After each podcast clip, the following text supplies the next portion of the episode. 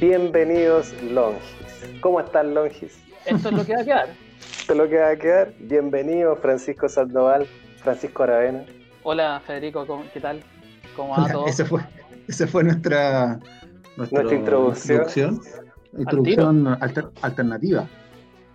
Bien, pues, bien, pues. ¿Cómo, ¿Cómo estuvo el almuerzo de hoy? Y vamos a partir con eso, ¿verdad? Pero ya Ya partimos, pues. ya, ya, ¿Ya? ya estamos, ya. Hay Me que darle nomás. Listo, estamos, estamos. ya, muy bien. Eh, estuvo ¿Qué bueno pues? ¿Qué? Yo almorcé risotto con carne. Ah, qué elegancia. Qué elegancia la de Francia. Elegancia, la de Francia. Eso. Sí. ¿Y tú, Fede? Ya, ah, espera, antes de contestar, me da curiosidad. ¿qui- ¿Quién se mandó ese risotto? ¿Fuiste tú? Eh, fue, compró, pues, hombre. ¿qué? ¿A quién? Fue, fue Uber Eats. No, fu- fue un amigo que vi- eh, vive acá al frente, que tiene un restaurante peruano. Un risotto peruano. Exacto. Cuéntame más. Ah. No, estuvo bueno, estuvo bueno. No, me imagino. Si puede ser, sí. ¿por qué no? No voy a dar el nombre del restaurante porque obviamente aún no es nuestro auspiciador, pero uno nunca sabe las vueltas de la vida. Y qué buen auspiciador sería. Sí, pero aún no. Solo detergentes MED. En Instagram, no sabe. arroba detergentes-med, M-E-T-H. Nos acompaña un capítulo más. Detergentes MED. Oye, ¿y tú qué almorzaste? ¿Ustedes qué almorzaron? ¿No han dicho? Yo no he dicho, ¿no? Pancho dijo, ¿o no? Sí, ¿o no? Yo, yo almorcé arroz, arroz con verduritas y choritos. Qué trolo, qué trolo. ¿Por qué? ¿Pero qué tiene de trolo? Nada. Hay mucha gente que come arroz con verduritas y ensaladas. ¿Sí? Oye, ¿qué, es pues, eso de, qué es eso de trolo en el siglo XXI, en, en- en una sociedad pluralista? Ya te, te- por favor, cortala, no sigamos con lo mismo. Ya me había pasado mucha agua bajo el. Pero nosotros estamos en confianza, acá son códigos, son nuestros códigos internos. Bueno, yo no quiero recibir ningún reclamo después, weón, de, no sé, derechos humanos. ¿Desde cuándo juzgamos a las personas por lo que comen, weón? ¿Desde cuándo? Desde siempre. Nosotros tres, desde siempre, desde el día uno. Hace, hace 19 años. Desde hace quiero 19 escuchar que- años que llegando a, a- a la universidad y con el tupper, con, con su arroz cocido, con salchichas picadas. Yo no, yo no tengo recuerdos de haber almorzado en la universidad. Yo Yo sí. tengo recuerdos de que el tiempo pasaba muy rápido, la mañana muy rápido y, y después de las clases como que a las 2 o 3 ya te empezaba a dar hambre, pero me compraba, no sé, un completo o, un- o algo, un snack o algo y sería, y ahí aguantaba hasta las 6. Eso era porque Bueno, pasaba curado. Bueno, sí, pero, pero yo estoy hablando netamente de la alimentación en este momento. Cualquier Oye. otro día podemos hablar de, de lo curado que andábamos en la universidad. Lo otro es que seamos honestos, cuando estuvimos clases desde la mañana hasta las 6 de la tarde, po. Jamás, po. o sea, a las, con suerte hasta las 3 de la tarde No, y después a vagar. Pero- yo no dije que tuviéramos clase hasta las 6, sino que uno aguantaba hasta las 6 sin almorzar. A puro completo. Dieta de campeones. Y, y el, y el copete, pues, con, con el copete no se siente hambre. No, y las yo, papas no, yo no participaba de esos rituales que tenían ustedes. Lo digo aquí con todas sus letras. Yo no. Bueno, ¿y Fede qué comió? Todavía no sabemos. Está, está la incógnita. ¿Qué, Yo qué- qué hoy comiste? día, hoy día me fui por lo simple, pero no quise comió- sacrificar sabor, así que hice un arroz árabe con hamburguesa. Qué rico Ah. eso, ¿no? Y con, y con lágrimas, y con lágrimas de delfín triste. No, así que me quedó, estaba bueno. No, no, Pero, no, no ¿hamburguesa de regrets. qué? ¿Hamburguesa de De qué? soya, po, de soya, po, hombre. Eso no es una hamburguesa. ¿Cómo que no? Tiene forma de hamburguesa, huele como hamburguesa, la probáis y te gusta hamburguesa, es una hamburguesa. Pero, Pero no es hamburguesa. Pero no es hamburguesa. No es Hamburguesa. parece Uy, hamburguesa. pero si hay hamburguesa de porotos negros, de quinoa, de lentejas. La, la Es- real hamburguesa, la real hamburguesa tiene grasa. Sí. Lleva grasa. Carne de vacuno. Le aceite y tenéis grasa vegetal. Listo. Pero no carne de vacuno. Hay vacas que dan la vida para que tú comas y tú las rechazas. Qué horrible. Asesino de vegetales. Que hace sufrir a ¿Cuántas- esta pobre zanahoria. ¿Cuántas, ¿Cuántas lechugas han quedado huérfanas, Mutiladas. mutiladas, que, que mueren con el jugo del, del- del limón, si se retuercen y van muriendo de a poco? No, peor cuando te comí una almeja con limón. Ahí sí que sufre. Un chorito con limón. ¿Te, te estás burlando del almuerzo de Francisco que hoy día comió chorito? Chorito, ¿verdad? Comiste chorito, ¿verdad? Pero de, de tarro. Sí, pues, sí. De tarro, sí, de tarro. No, sí, de aquí es difícil ir a, a- buscar choritos en Santiago, pues, weón. Pero no sé, una pescadería, ¿no? Sí, cerca de mi casa, a la vuelta de mi casa se puso una pescadería. eh, salva harto y, y- y tiene harta variedad. ¿Y cómo se llama? Y desaparecieron todos los Eh, gatos. No puedo, no, no puedo revelar el nombre porque no es nuestro auspiciador todavía. Quizás, no, no puedo. quizás pronto. Quizás pronto. Como tan tacaño para no ahí facilitarle un poco al, al comerciante, a la pyme, darle un espacio en este, en este programa, si igual podemos pasar un poco a avisos y tampoco. ¿Por qué lucrar con todo? No es necesario estar ahí viéndole todo con, con símbolos de peso en los ojos. Mira quién habla. po.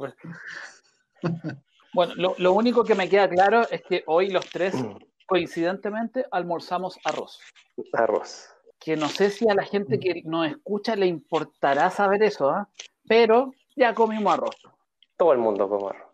Arroz que es un alimento sano, nutritivo y natural, rico, bonito, no como esa basofia de camiseta de selección chilena que presentaron Vamos a hablar del tema que quedó en deuda del capítulo anterior y que dijimos que íbamos a abordar el diseño, el nuevo diseño de la camiseta de la selección chilena auspiciada por Nike. Ah, y ahí sí pudiste nombrar la marca. po.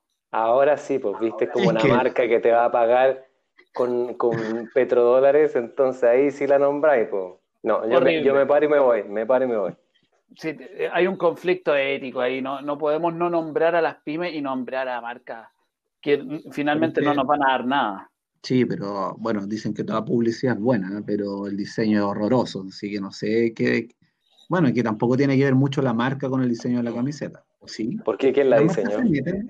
las marcas se meten en el diseño de la camiseta? Sí, ¿O- pues son, son templates de la marca. O sea, te apuesto que ahora vaya a ver si, no sé quién más auspició por Nike, a ver, eh, Costa Rica va a tener una camiseta idéntica, Juan, idéntica. Pero no era que había un concurso en la NFP de, de- que invitaba a todos los chilenos y chilenas a, a mandar un, un diseño o una alternativa de, no sé si era de camiseta o de logo, algo así. Sí, yo creo No. que luego porque Chile no pesa tanto como para tener su propia camiseta. O sea, Brasil tiene su propio diseño de camiseta y, y no se repite en las otras selecciones, pero si tú agarráis la de Chile y la de Croacia, son el mismo diseño, pues el mismo, la misma idea, ¿cachai? Pero ¿cómo no va a haber un presupuesto para poder mandar a hacer una camiseta única? Me estáis. Es que son los contratos, Fede, porque esas marcas globales eh, no van a gastar recursos en diseñar una camiseta exclusiva para un mercado minúsculo como el nuestro. Si finalmente acá, ¿cuánta gente compra la camiseta de la selección? Ponte tú, no sé, 20.000, 20.000 camisetas las vende Brasil en media hora. po, Puede ser también. Bueno, Y eso- es un y- tema de volumen, de costo. Y, y O lo mismo pasa con los equipos. Por ejemplo, Adidas, al único equipo del mundo que le diseñas una camiseta exclusiva es al Real Madrid.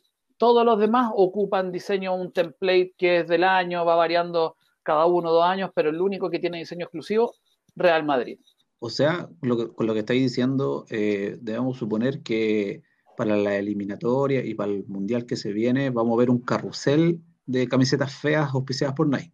Todas con manga blanca. Excepto la de Brasil. Te lo, te lo firmo aquí. Aquí y ahora. aquí y ahora. Y cuando estemos analizando la eliminatoria, ahí vamos a retomar este tema y te voy a decir, ¿te acuerdas cuando en agosto hablamos de este tema? Ahora están todas las camisetas feas repartidas por el rectángulo verde, sagrado. Oye, ¿y, tiene- ¿Y tienen fecha para estrenar la, la camiseta o esto es como ya la tienen, ya iba a quedar guardada nomás? Es que no, pues es la, es la camiseta con la que Chile va a jugar las clasificatorias al Mundial de Qatar 2022. Ah. Entonces, Y- cuando- y hay cuando- fecha para eso entonces. Sí, pues, sí, pues es, las eliminatorias empiezan, si no me equivoco, a fin de año. ¿Y contra quién jugamos? Creo que Uruguay, ¿o no? Uruguay allá. ¿Y Uruguay tendrá la misma fea camiseta? También No, porque por a. Uruguay la auspicia a Puma. Puma, mira, Sí. Puma. Oye, curio- oye, a propósito de Puma, ¿qué pasó con el Puma que andaba acá en Lo Barnechea o en Vitacura, no me acuerdo? El Puma más Puma de todos los Pumas.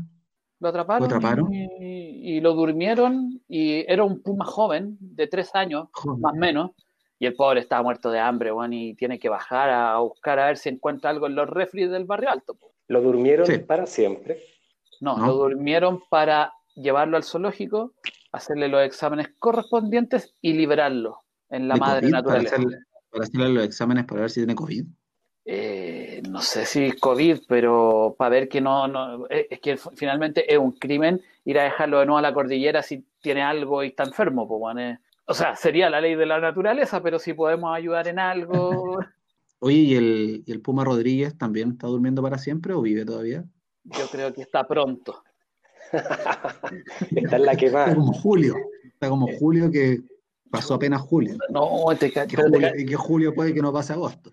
¿Sabes cuál es el problema de eso? Que se, se nos están muriendo las figuras y no hay nadie que venga detrás. ¿Quién va a reemplazar al Puma? ¿Quién reemplaza a Julio? Eh, Dime, dame un nombre. F6. Ahí está, listo. No, pero. Ahí tenés. Con ese reemplazáis a 5 el tiro. No, pero te caché, lo mismo pasa en el, en el rock. Se nos van a empezar a morir las bandas importantes y ¿quién viene atrás? Nadie, nadie. Eso es un tema preocupante. Yo he leído en varios portales que dicen que ya que el rock está muerto, está condenado. ¿Caché? Solo vamos a vivir el recuerdo. Pero el, rock está muerto, lo vengo escuchando hace 10 años, entonces el rock jamás va a morir. sí, no, pues no va a morir. Nosotros lo vamos a seguir escuchando eternamente, pero ¿y qué, quién viene detrás? Después de Eddie Vedder, ¿quién viene? Ah, yo creo que las nuevas generaciones no están tan interesadas en el rock, eso es lo que pasa, que todo obedece a una evolución eh, generacional de la música. O sea, nosotros que quizás crecimos con rock, escuchamos mucho rock y, pensamos de que esa es el, se va a perpetuar durante toda la eternidad, pero finalmente es un lapso de tiempo, una moda, un estilo y, quizás tiene una fecha de caducación, aunque no nos guste. Los héroes también mueren, pues, hombre. Me resisto. Y hay que aceptarlo. Y hay que aceptarlo. Me resisto. Metallica, Metallica va a llegar a su fin. Va a llegar a su fin y algún día tú vas a despertar y vas a ver como trending topic la muerte de Lars. Un día negro. Porque va a ser, porque va a ser el primero que va a morir, Lars. Pero, pero, pero va a vivir para siempre en su obra. Sí, no, en eso estamos de acuerdo. Y en nuestros corazones. pero su cuerpo va a, dejar de, va a dejar de existir y por lo tanto Metallica va a terminar. Pero el legado es eterno. Sí, y ese, pero por eso, insisto, ese es el problema. ¿Quién viene detrás? ¿Quién viene detrás? Nadie. Nómbrame una banda de ese nivel de Pearl Jam, Metallica, Kiss. No hay, no, hay. No hay. Porque se dedicaban al rock, o sea, por eso te digo que es generacional, no hay más bandas de rock porque a, la otra generación no le interesa hacerla. Yo aparte, creo que de Greta Van Fleet. ¿Qué es eso? Sí, eso es una banda que, podría estar dentro del, del, corto plazo como, como dentro de, de, las novedades del rock, pero del 2010 hacia adelante ya dejamos de, de conocer bandas que la rompan o que puedan significar tanto como las bandas que estamos conversando. ¿Y si hacemos una banda nosotros? ¿Y si hacemos una banda? proyecto, ¿hasta cuándo vaya a sacar proyectos? Déjanos tranquilos. Pero bueno, eso fue un no, eso fue un no rotundo, ya no, no dijo. Bueno, guitarristas ahí, levanta una piedra y salen 200 mil, no lo necesitamos. Yo creo que en vez de hacer una banda, debiéramos abrir un espacio acá de conversación para invitar a músicos nacionales. ¿Cómo cuáles? como F6. Pucha, no sé, ya a mí me da lata que nombren tanto F6 todos los capítulos porque finalmente ninguno ha hecho la gestión de invitarlo. Entonces, estamos llenando minutos con él y nadie ha dicho, oye, ¿sabes que yo voy a llamar al Feña y lo voy a invitar para acá para que conversemos un rato? ¿Quién es el Feña? Cometí un error. ¿Quién es el Feña? No, no, no, no. Eh, bueno, no sabemos, pues. A lo mejor no sabemos, a lo mejor no es problema eso pero mientras no lo invitemos, yo creo que no deberíamos seguir hablando de él porque me parece que no, no corresponde. Ya, pero ya que lo estamos mencionando, sí, digámosle a la gente nuevamente que lo busque en, en Spotify. Spotify. En Spotify o en todas sus redes sociales y, que lo escuchen pues, y le den una oportunidad para, para ver la, la, música que está. Póngale play. Póngale play y no sé cómo llegamos y le ponemos play también retomando un poquito al campeonato nacional. Le ponemos play a la ah. pelotita a partir del domingo, de, este fin de semana, el sábado, y vamos que retomando el campeonato no. ¿Y, cómo va el distanciamiento social ahí? Eso me pues, gustaría saber. Se juega sin público. Sí, y los jugadores no pueden tocarse. ¿ya? Es como un tacataca esto. Sí. Hay una distancia de tacatá que juegan por una posición fija. Entonces la pelota es como el capítulo de los Simpsons, cuando van a ver al fútbol y está la pelota para allá, para acá, para allá, para acá. Por- Así va a ser el fútbol ahora, Federico. Un tema que Y- a y- Federico le importa un huevo, digámoslo, un pero huevo. Ojalá que se mueran. No, mentira. No, pero por ejemplo, ¿qué va a hacer la gente? ¿Ya no va a poder ir al estadio, supongo? Sí. O lo No. van a hacer como lo- lo- los partidos de básquetbol, donde ponen pantallas con la gente eh, en vía streaming, eh, porque no, no creo que haya presupuesto en el fútbol nacional para hacer algo así. no, no, pues sin público y ahí a lo mejor los clubes van a hacer alguna de estas como intervenciones con gente de cartón que han hecho en Europa y cosas así, pero ah, por el Gente momento de yo- cartón sobra en el Se va- fútbol. ¿Se va, se va a ¿Se va a atrever algún club a tener una hinchada de cartón? Yo no lo creo. Sería, muy, sería una jugada muy arriesgada, porque quedarían en la historia como la hinchada de cartón. yo creo que Audax lo hace, no tiene problema, No tiene miedo. no tiene miedo. No, No tiene nada que perder. no tiene nada que perder Audax. ¿Por qué estamos hablando de Audax? No, fue, fue un equipo que se me ocurrió así nomás. La gente, toda la gente audina que nos está escuchando se puede sentir insultada. Ya, bueno, entonces, no sé, eh, Wander, Wander, ya, Wander. Bueno, Pero, pero a mí me, me- me parece raro que como que le han dado harto bombo a la cuestión de los protocolos y que los jugadores no se van a poder abrazar cuando hagan un gol y todo eso, y que les vamos a poner tarjeta amarilla y los vamos a expulsar y todo el cuento, eso no va a resultar. ¿Y que el arquero va a tener que echarse alcohol gel después de que atrape la pelota? De- debiese, debiese tener un dispensador en, en- en el poste derecho. En el arco. Sí. Claro. sí. Pero no, eso no va a resultar. Pues bueno, imagínate que los alemanes, que son los reyes de cumplir la disciplina y puta de la conciencia social, al segundo partido ya estaban todos abrazados y no importa nada. Entonces, ¿te cacháis si los alemanes, nosotros el domingo, el, el domingo vamos a estar hablando de los besos y los abrazos que se dieron cuando hicieron un gol y el, el martes aparecen todos contagiados y se pudrió todo.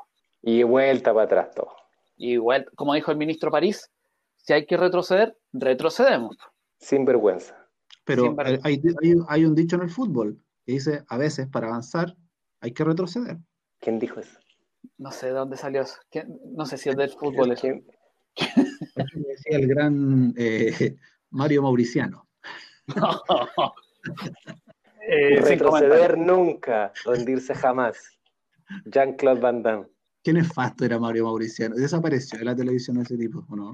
Eh, sí, sí, pero igual de repente, no, yo no sé cómo logran ten- seguir teniendo espacio. Yo no, no, no, no entiendo eso, porque, claro, salen de la tele, pero aparecen en un programa en la radio y siempre están ahí moviéndose a pesar de que nadie los quiere. weón. A lo mejor por eso los colocan, porque como son tan polémicos, dicen, mira, traigamos este weón para que la gente lo basuree, lo, lo- lo tiramos a los perros para que se lo coman y tenemos rating un ratito. Es, como, Pato weón, que comenta puras tonteras, comenta con la Pero camiseta puesta. Pero al Pato Yáñez la gente lo quiere porque se agarra los huevos. Eso fue lo único que hizo en su carrera. No, y un- hay un partido donde se mandó una corrida, que fue fenomenal. No sé si terminó en gol esa pero yo tengo el recuerdo de que el weón agarró la pelota y corrió y corrió y corrió y corrió y corrió. No creo que lo hayas visto porque tú no, no creo ni siquiera que hayas nacido para ese partido. De Chile-Paraguay en Asunción, Defensores del Chaco, relato de Pedro Carcuro. Patricio Yáñez. Ese mismo. Ya, pero viste, ahí te- hay algo más aparte de agarrarse los huevos, no solo Patricio Yáñez no es solo un gesto, también es una, un, un gesto heroico en el fútbol. ¿Y Caselli cómo lo hace como comentarista? Es que Caselli ya no está comenta. comentando. po. Sí, porque Caselli fue comentarista, pero ya no, lo, no está comentando. Eh, qué triste, igual Caselli, weón, que siempre lo recuerden por lo del penal. Y pasan los años y no hay nada que borre eso, nada. ¿Y el, pe- Ni o- y el penal de en Brasil? O sea, no, el penal, el, el casi gol de Pinilla de en, en. Brasil. No, no, Pero- ¿no creéis que opacó un poco eso también? No, no sé por qué no. O sea, sí, pero no sé por qué no, no, no lo ha hecho, porque tú habláis de Caselli y te pensáis en el penal. Y eso nosotros tampoco lo vimos, weón. Si fue en el Mundial de España 82, no habíamos nacido, weón. Y todo el mundo lo recuerda por eso. Qué desastre. Qué mala suerte. Bueno, el gol de Patricio Yáñez fue el año 81. Tampoco habíamos nacido. Tampoco estábamos. No, no habíamos nacido, no, no, no. no. Entonces, difícil que lo recuerdes claro como el agua. Pero ¿cuántas veces lo has transmitido en, en, en esos eh, programas de época futbolística donde rememoran todos esos episodios de nuestra historia futbolera, pues, lo hemos mostrado muchas veces. Nuestra pequeña historia futbolera en realidad, porque hay poco que destacar a nivel de selección, salvo las dos Copa América de ahora hace poco, pero de ahí para atrás, el Mundial del 62 y para contar.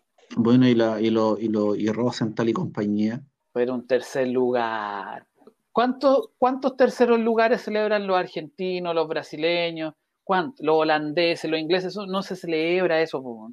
No, es un fracaso, un fracaso. esa gente no, sale a la calle. Pero, explícame entonces por qué fue tan bullada la, esa sub-17 porque nosotros no tenemos, en ese momento no teníamos ni un triunfo, entonces llegar al podio ya era algo meritorio, pero los, países, los equipos grandes no celebran eso. Y aparte, que, y aparte que después todas las niñas andaban vueltas locas, y eso yo sí me acuerdo que se lo llevaron de jurado al Festival de Viña, se farandulizaron y esa generación murió al tiro. Había uno que terminó metido como en, en, en maletines tránfugos y cosas de ese estilo, ¿no? Como que ¿Quién era?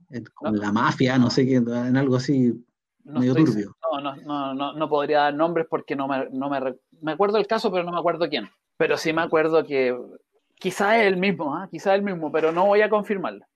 Pero me acuerdo sí que Frank Lobo salía en las teleseries de TVN, mal, po, se supone que son deportistas de alto rendimiento, eso tú lo tenés que eso tú lo podrías hacer cuando ya llegaste a la cresta de la ola, po pero antes, weón, que saliste tercero en un mundial de puros cabros chicos, no, weón. Pero bueno, lo bueno es que parece que eso cambió al final del día y la, última selección igual con las dos Copa América ahí despegamos un poco, ¿sí? Hasta el FEDE fue a celebrar ese día. Ese día yo estaba en Plaza Italia, obviamente. No entendía nada, pero estaba ahí. Yo veía gente saltando, yo saltaba igual. ¿Y no viste ni un partido de eso? ¿No te acordáis? No, sí vi, sí vi partido. No, sí celebré también, pero soy veo los partidos de la selección, no, no, no, no me interiorizo más en, el fútbol, realmente. Veis los partidos de la selección porque hay un carrete asociado nomás. Claro, y si pierden no los veo, veo cuando ganan, ¿no? Exitista. Se sube al carro de la victoria. Después dice, yo siempre confié en ellos, nunca los dejé de lado hasta que hasta que nos vamos al mundial y fracasamos y bueno, pero el, fútbol es así, ¿eh? Un día está arriba, otro día abajo y eh, un ciclo. Oye, a propósito de celebraciones, dejemos la pelotita en el suelo y ¿se hace o no se hace el Festival de Viña? Uh, no se sabe todavía. ¿eh? Hagamos futurismo. Hay que llamar a la tía Coti para preguntarle. Oye, esa vieja parece que se haga. el Festival de Viña, Juan. ¿Cómo? Nunca la he visto, esa vieja yo la he visto hablar dos veces en la televisión, siempre o para el Festival de Viña o cuando se cayó un árbol arriba del reloj de flores. Es la única vez que he visto su aparición en la televisión. Son los únicos temas que sabe abordar, parece. Bueno, y una vez que estaba metida como en, problemas de Lucas, que no sé, que, había una malversación de fondo, algo así. Pero, ¿por qué? Porque no tiene más, no pasa nada más en Viña del Mar. Ah, por temas de pandemia ha salido, así como le vamos a quitar mérito por eso. igual, no sé qué, cuál ha sido su gestión, pero ha aparecido por temas de pandemia también. pero ahora lo que está diciendo es que ella quiere, de hecho estaba casi obligando un poco a los canales de televisión a que se haga el festival, si son los canales de televisión los que quieren postergarlo. Ese es el problema. Ahí hay muchas lucas metidas. ¿eh? Pues, pues, eso me parece extraño. ¿Por qué son los canales los que quieren suspenderlo? Puede ser, o sea, hay, hay platas comprometidas de parte de Viña y por parte de los canales, quizás no han conseguido el auspicio para poder generar un festival y que, sea rentable, finalmente. Sí, pues, pero, es que también eh, para, que el, para que el festival sea rentable tenéis que tener una parrilla, una parrilla que sea atractiva para la gente. Entonces, y que no sé si los artistas están dispuestos, los artistas importantes que pueden, que pueden significar eh, atractivo al Festival de Viña, están dispuestos a pegarse un pique a Chile para cantar un día, ¿cachai? Cobrar e irse, no sé. Sí, yo no sé quién podría rechazar venir a este oasis de Latinoamérica. No, sí, pues de hecho la Municipalidad de Viña del Mar está obligándolo un poco y podrían hasta cursarle una multa a los canales de televisión de hasta 200 millones de pesos. O sea, no, han, Son 125 días de retraso lo que yo. 125, pero lo que están diciendo que está retrasado es decir qué artistas son los invitados. Eso. La parrilla, sí. Sí, pero no podéis decir que 125 días, desde, supongamos que eso empieza hoy, 125 días para atrás, estamos en plena pandemia, nadie está preocupado de la parrilla del Festival de Viña, po. ¿cachai? Bueno, la tía eso- se está excediendo, po. Sí, ahí quiere cobrar nomás. Sí, po. Pero es que yo creo, yo creo que ah, eh, algo como el Festival de Viña para, para esa municipalidad es como, como la fonda para los eh, es como el 18 para los fonderos. po. Se sal- salvan el año. Con todo lo que gana la, la Muni en esa, con ese festival, yo creo que tiene gran parte de la alcancía anual para los gastos, me imagino. Pero debería ser De hecho, generoso. puede ser de que la, Deberían ser generosos, igual que los fonderos que asumieron de que no iba a haber 18 este año y se la comieron callados. po. Ahí yo creo que la tía Coti también debería estar más alineada con la realidad del país y, y ser un poco más, más empática y decir, ¿saben qué? Busquemos otra alternativa, a lo mejor podemos hacer el festival online. ¿Por qué no? Te- armamos una, una parrilla. un festival Sí, online. ¿Por qué ser. no? Podría ser. Así como lo hizo Masterchef el, el domingo con esos hologramas que aparecieron tipo Star Wars. ¿Por qué no? Canal 13 se gastó todas las ganancias de un año en esos dos hologramas de Star Wars. ¿Cachai? Pero creo que hay, falta un poquito más de empatía en, cuanto a la realidad eh, y no sé qué, tanta gente esté dispuesta a ir a exponerse a la Quinta Vergara y estar ahí cero distanciamiento social, que vaya a vender la mitad de la Quinta Vergara, vaya a hacer todo ese movimiento por la mitad de gente.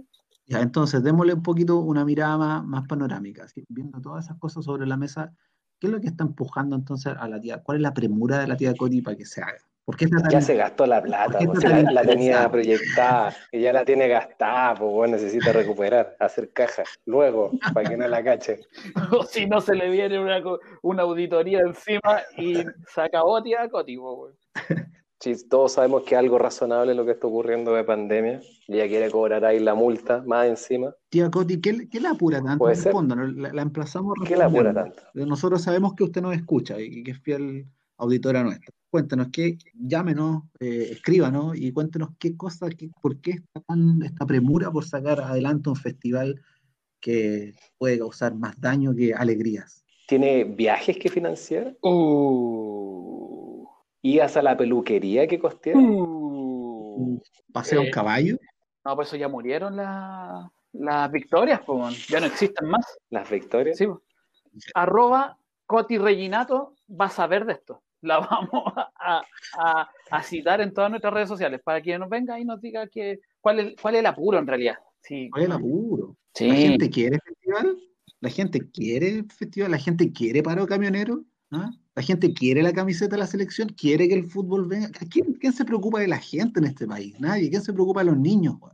Nadie. ¿Alguien quiere pensar en los niños? Que alguien piense en los niños, por favor. Me encantaría tener la respuesta de tus preguntas. Creo que con eso bajamos el telón y se acaba esto porque no, yo no tengo nada más que decir. O sea, estoy totalmente de acuerdo contigo. ¿Quién piensa en la gente? Sí, yo me voy, yo me voy bien decepcionado de este, de este capítulo de hoy. Porque no, Yo- sien- siento que, siento que todos no- nos dicen que estamos eh, eh, avanzando, eh, estamos en la mitad de, de un progreso del país en todo sentido, cuando en realidad nos engañan y estamos en medio de la nada. Me siento decepcionado. Estamos remando para atrás. Eh, sí, ta- ta- estamos a los tumbos en realidad. No se ve, como decís tú, no se ve ni un avance, estamos como estancados, weón. como que no, no vamos para ni un lado en realidad, ni siquiera el viento nos tira para algún lado.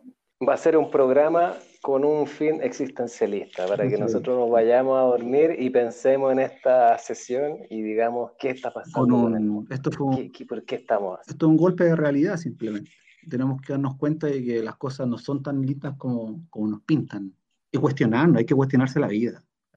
Esa es la invitación para terminar el capítulo de hoy, cuestionarnos si las cosas que estamos haciendo las estamos haciendo bien. Chuta, Yo lo único que sé, las únicas personas que yo conozco que hacen bien las cosas que tienen que hacer es Detergentes Met, que nos acompaña nuevamente en este capítulo. hecho en casa para tu casa. Sí, y bueno, y ya pues ya que tú, Fede, presentaste todo esto, termínalo. Yo no tengo por qué terminar nada, ¿por qué voy a terminar esto que no tiene ni- ni- ningún, no tiene pies ni cabeza? ¿Qué le vamos a Termina hacer? lo que empezaste.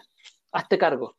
Yo no me tengo que hacer cargo de nada. ¿No te ¿Qué voy a gustó jugar al animador y vamos aquí saludando a todo el mundo? Ya, despídete como corresponde de toda la gente que nos escucha. Ya, To- somos todos oídos. No, no hay nada que decir. ¿Qué vamos a hacer si ustedes cierran de una forma decepcionante aquí el, el- el- el- con, de capa caída? Que me voy, porque qué ganas voy a tener de cerrar. Más, enci- más encima nos pasamos de la hora. Por culpa de Francisco Aravena. Yo creo que esta vez es culpa No, de Francisco. Yo me retiro indignado. Así que cierra tú el capítulo de hoy, invita a la gente y todo lo que hacemos habitualmente. Ya, dale.